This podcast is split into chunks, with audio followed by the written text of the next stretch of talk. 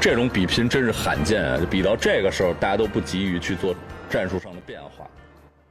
都没有主动的节奏上的这种出击，就是比冲刺了。现在还剩下一点五公里了。您现在看到的画面是十月十五号在大连举办的大连国际马拉松比赛的最后冲刺阶段。这次比赛啊，竞争非常激烈啊，直到比赛的最后一公里，第一集团军的运动员还有七名选手啊。而且这七名选手之间的距离完全没有拉开。现在几乎踩着最 PB 的现在跑，两小时十一分零八是他的个人最好。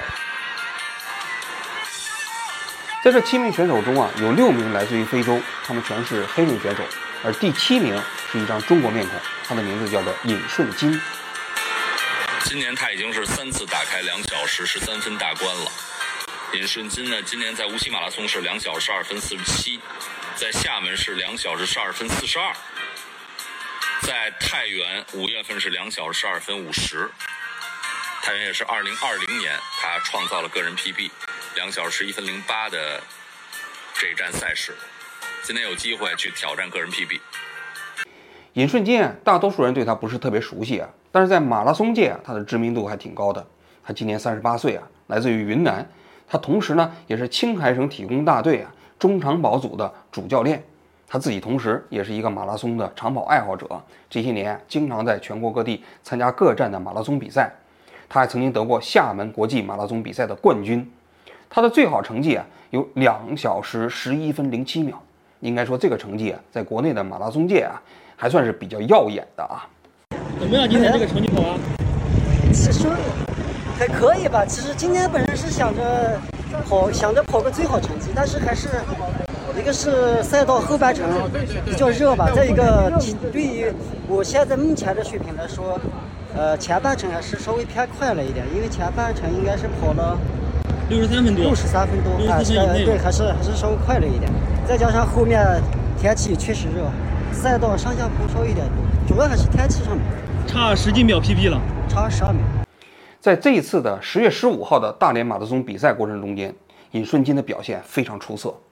大家都知道，马拉松比赛过程中间啊，成绩比较好的一些运动员会组建成一个第一集团军。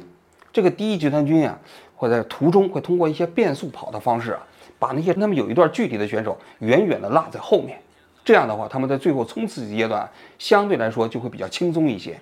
也就是说。如果你要想得冠军的话，你必须死死咬住第一集团军。在这十五号的比赛啊，这尹顺金啊就始终咬着这第一集团军不放，没有被他们甩下来。直到比赛的最后一公里的那个时间段啊，尹顺金跟第一名选手之间的距离也就是二三十米。也就是说，在这场比赛中，最后的冠军将取决于这七名选手啊最后的冲刺能力，谁的冲刺能力好，还有一点多余的体力啊。谁就将获得大连国际马拉松比赛的冠军。结果啊，就在比赛啊最后距离冲刺点还有几百米的那个距离的时候，一场意外发生了。一个皮卡车啊突然呢斜刺里啊拐弯往左拐啊，拐到了队伍面前，队伍中间啊直接挡在了尹顺基面前，而且这辆车就停在那儿不动了。结果呢，尹顺基没办法啊，就只好绕到了这个皮卡车的后面啊，继续加速，开始往前跑，追赶前面的运动员。但是你想想，这一绕路啊，首先是耽误了时间，其次啊，这个对于马拉松运动员来说，这个跑步的节奏啊非常重要。马拉松运动员之所以能够跑两个小时啊，啊，两个小时能跑四十公里，这个节奏的分配啊，对他们来说是节省体力的一个非常重要的这个秘诀。一旦节奏被打乱了，他要想重新恢复到那个节奏啊，可能在在那个比赛最终的冲刺阶段的时候啊，一下子就会力不从心了。所以最后比赛的结果啊，是来自于埃塞俄比亚的叫阿亚纳的运动员得了冠军，他的成绩呢是两小时十一分二十三秒，而这个尹顺金呢，最终啊只遗憾的获得了第七名，他的成绩呢是两小时十一分五十秒，和第一名之间仅仅相差了二十七秒，大家可以想象一下。如果他要是没有这个皮卡车挡在他的前面，啊，如果他不需要啊再从这绕过去，再打乱他的比赛节奏啊，他肯定的成绩要比现在好。他能不能得冠军啊？我们不知道啊，但至少不会只得第七名。假如说他可以节约十秒钟的时间，在这次比赛过程中间，他也可以得到第五名左右。那这个对他来说啊，真的是非常遗憾的一件事情啊。这场比赛结束之后啊，立刻在网上就引起了这个观众的这个大哗啊，大家都在说啊，本来这个主场比赛啊，按道理来讲，中国选手啊应该有点优势啊。我当然我说这优势是打着引号的优势啊，也不是说要通过比赛作弊的方式让让中国运动员赢。但是你这个皮卡车挡在了中国运动员面前，让中国运动员获得不了好成绩，这实在是令人匪夷所思啊。结果这个时候啊，很多人就开始挖，挖来挖去呢，就说啊，这比赛的主持者叫做智美体育的一家公司，这家公司啊，好像不是第一次干这种事情啊。他们前不久在这苏州国际马拉松比赛的过程中间，在比赛最后冲刺阶段也出幺蛾子了。一个中国女队运动员眼看就得冠军了，结果这个时候啊，斜刺里冲出来一名观众，给他递了一面国旗。结果这运动员看见国旗也一愣啊，接还是不接呀？不接的话不爱国呀，接的话 影响比赛成绩啊。向前追赶啊，希望能够追上何引力冲刺的速度。当然，何引力这已经是在完成了一个近四十公里的。比赛了，结果这么一愣神的过程中间，那第二名冲过去了。这个确实，他结果他本来是冠军，得了亚军是最重要的。这个时候正在咬牙坚持，这个场外因素的干扰是对他来说是有影响的。你看这节奏一下乱了，还是在拼命追赶，看看还有没有超越的可能。这难了，这这是太难了。这就最后啊，有一点这太可惜了，今天可惜了。何引力是今天几乎就可以去触摸这女子全马冠军了。大家就说：“你看这智美体育，都是他干的。明明是中国运动员可以获得更好的成绩啊，结果呢，他把这个中国运动员全坑了。这啥意思啊？有人甚至说他叛国呀。”这比赛结束的第二天，大连国际马拉松的邀请赛的组委会啊，他们出来发声明了，说对这个结果啊深表遗憾啊，然后呢就觉得对不起观众啊和选手啊，以后呢要避免类似事件发生。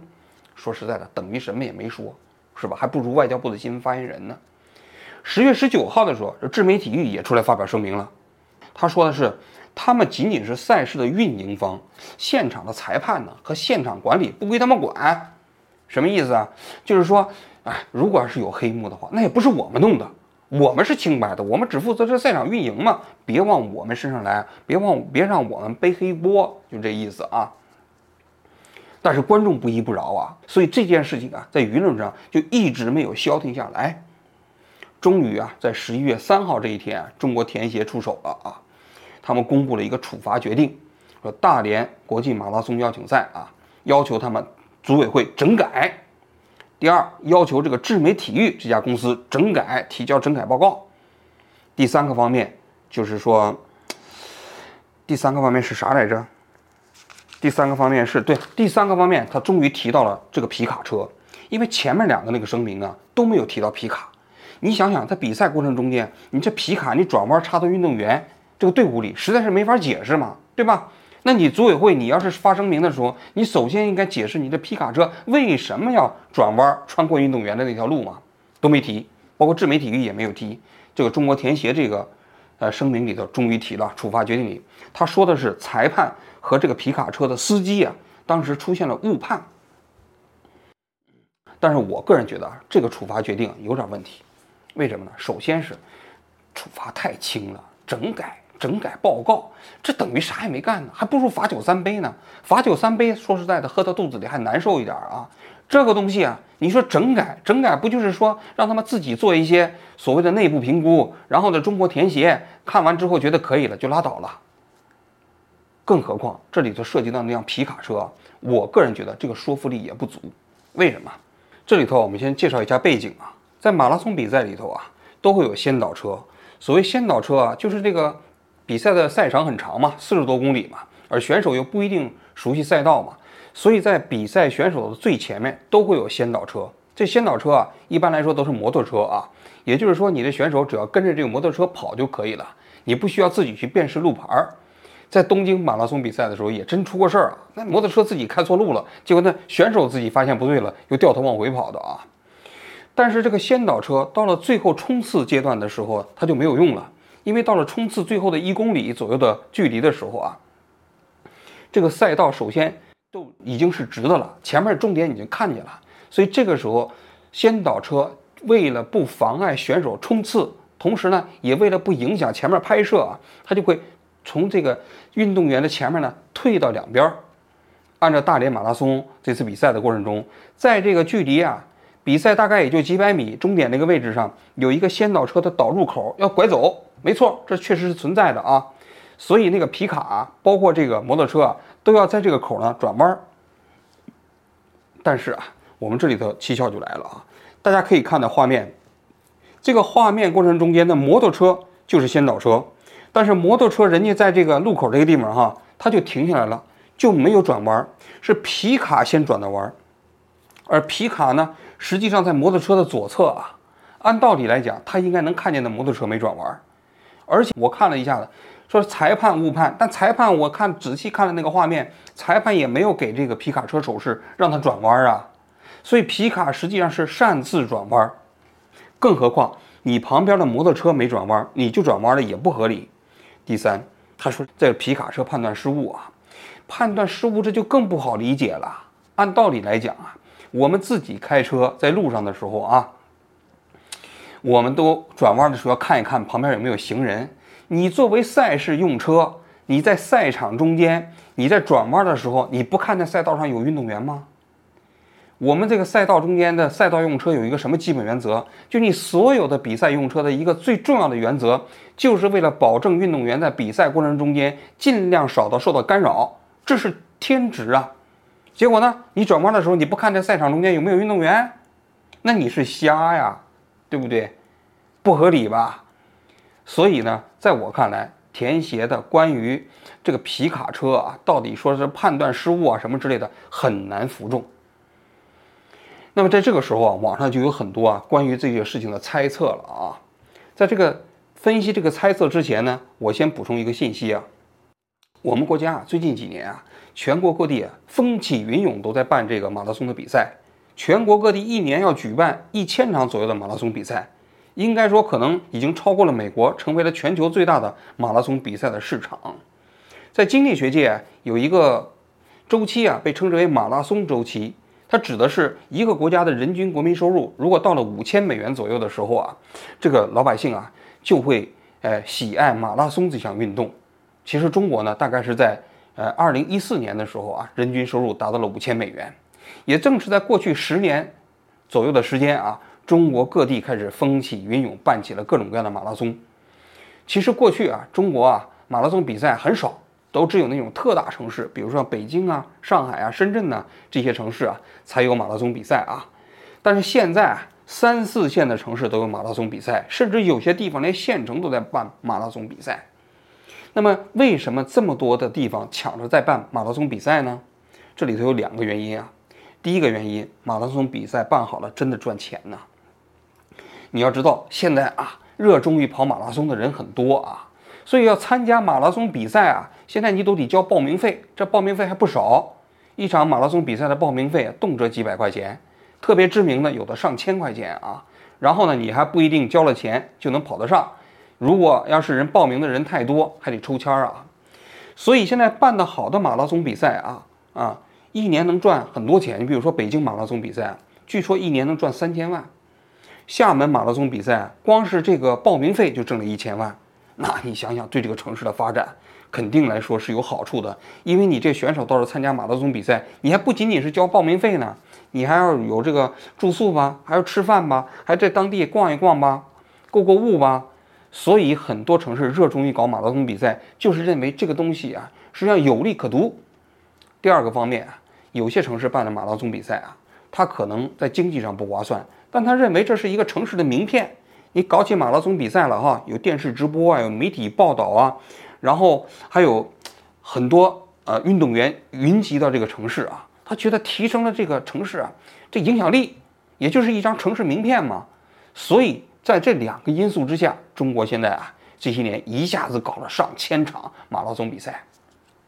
但紧接着问题就来了，马拉松比赛啊，中国因为不是一个传统的这种强国。成绩不行，那你要搞马拉松比赛，你要吸引媒体的眼球，你就必须得有好的成绩，大家才会愿意报道嘛。如果你的成绩都特别渣，那你搞再多也没什么用。所以在这个时候啊，就衍生出来的，据说有一个产业链，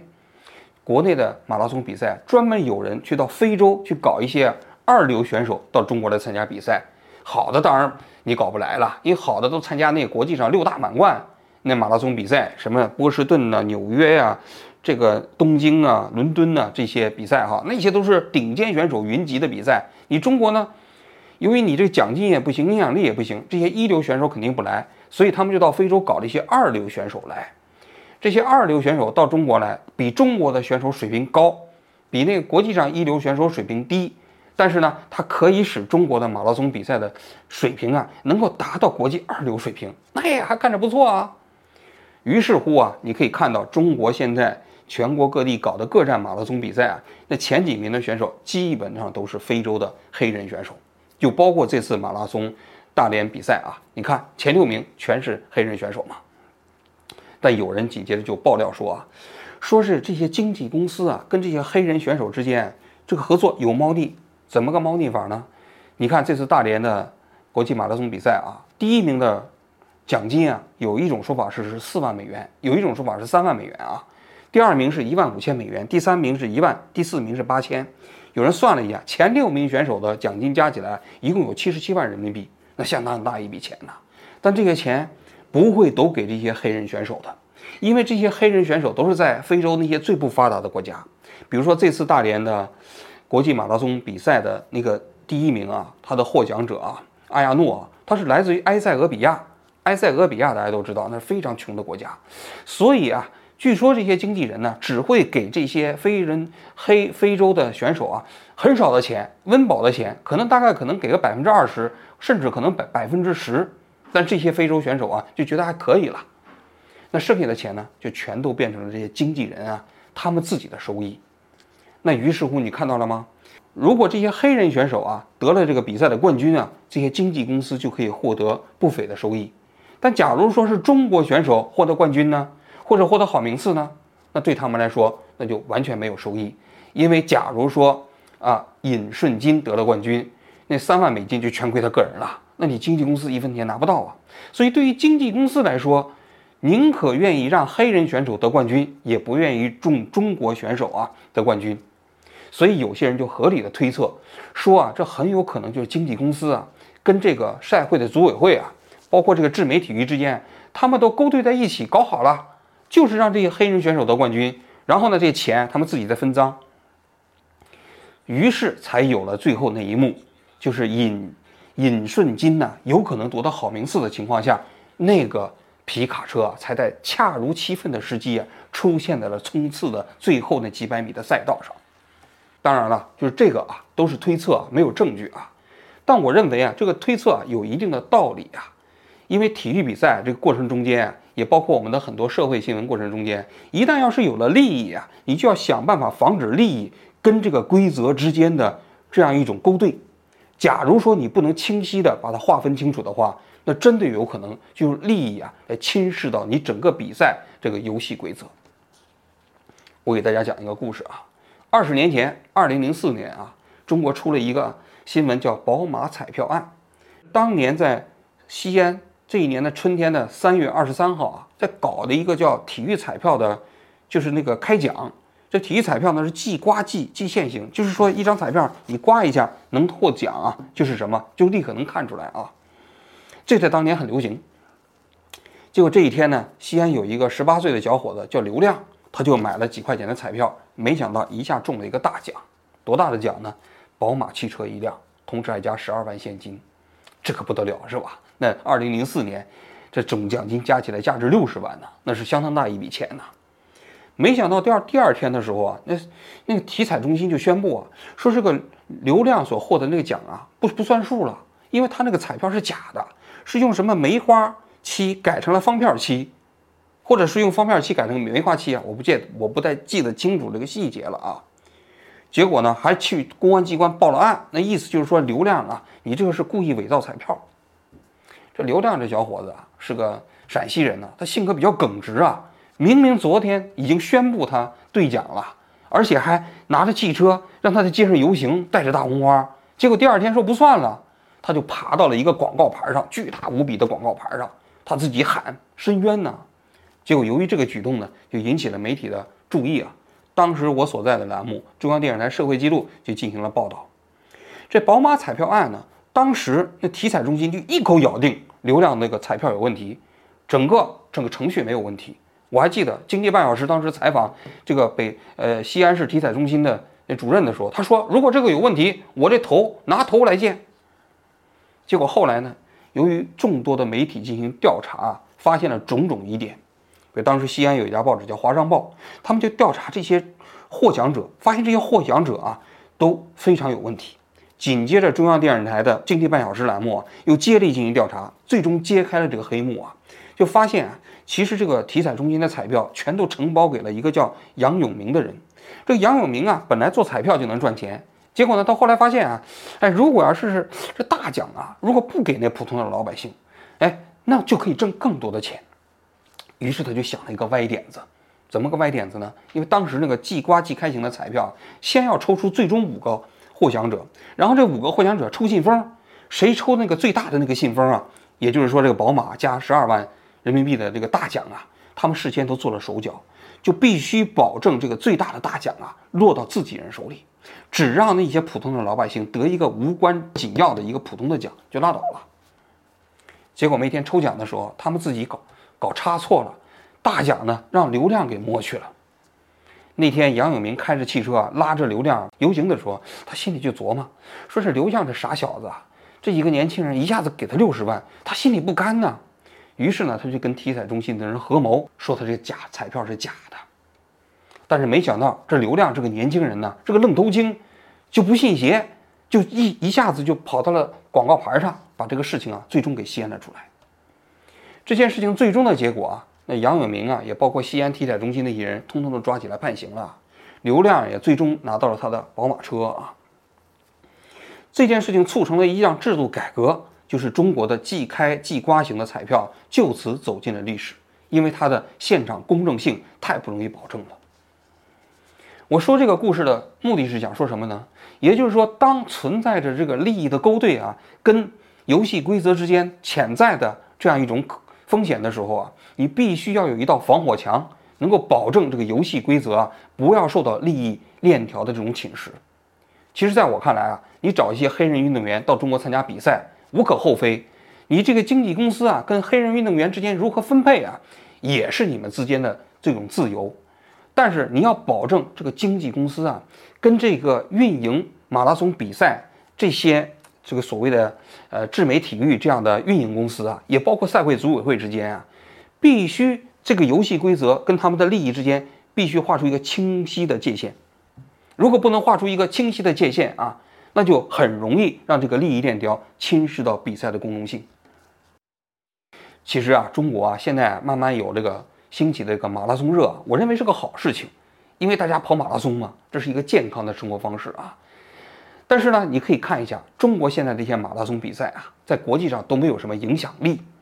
那些世界上六大满贯的马拉松比赛啊，不但奖金高，而且世界上最知名的选手啊，都到这些马拉松比赛上去参加比赛，并以此为荣。而且那些最优秀的成绩啊，现在已经跑到了两分钟左右啊。但中国这些马拉松比赛呢？却很少有国际上知名的选手到这里来参加。我们要想一下为什么？一方面，或许是我们的这个组织啊，还有一些差距啊，就是赛会的组织啊，啊，奖金也比较低啊。但更重要的，你可能还要让人觉得你这个赛制本身呢，必须是保证绝对的公正。假如说啊，这个在赛会这个过程中间，公正性如果要是受到了一点点别人的质疑啊，那你想想。中国这些马拉松比赛要想成为全球有影响力的马拉松比赛，那我在我看来啊，那就完全没有希望了。什么是体育比赛？我觉得体育比赛啊，最重要的这样的一个规则啊，就是公平。所有的人在一个公平的游戏规则下去竞争、去竞技，这就是体育啊。假如说体育失去了公平，这样的话，那我觉得啊，那体育也就不是体育了，那充其量。那只是一场合谋的赌博而已。好，我今天就讲到这里，谢谢大家。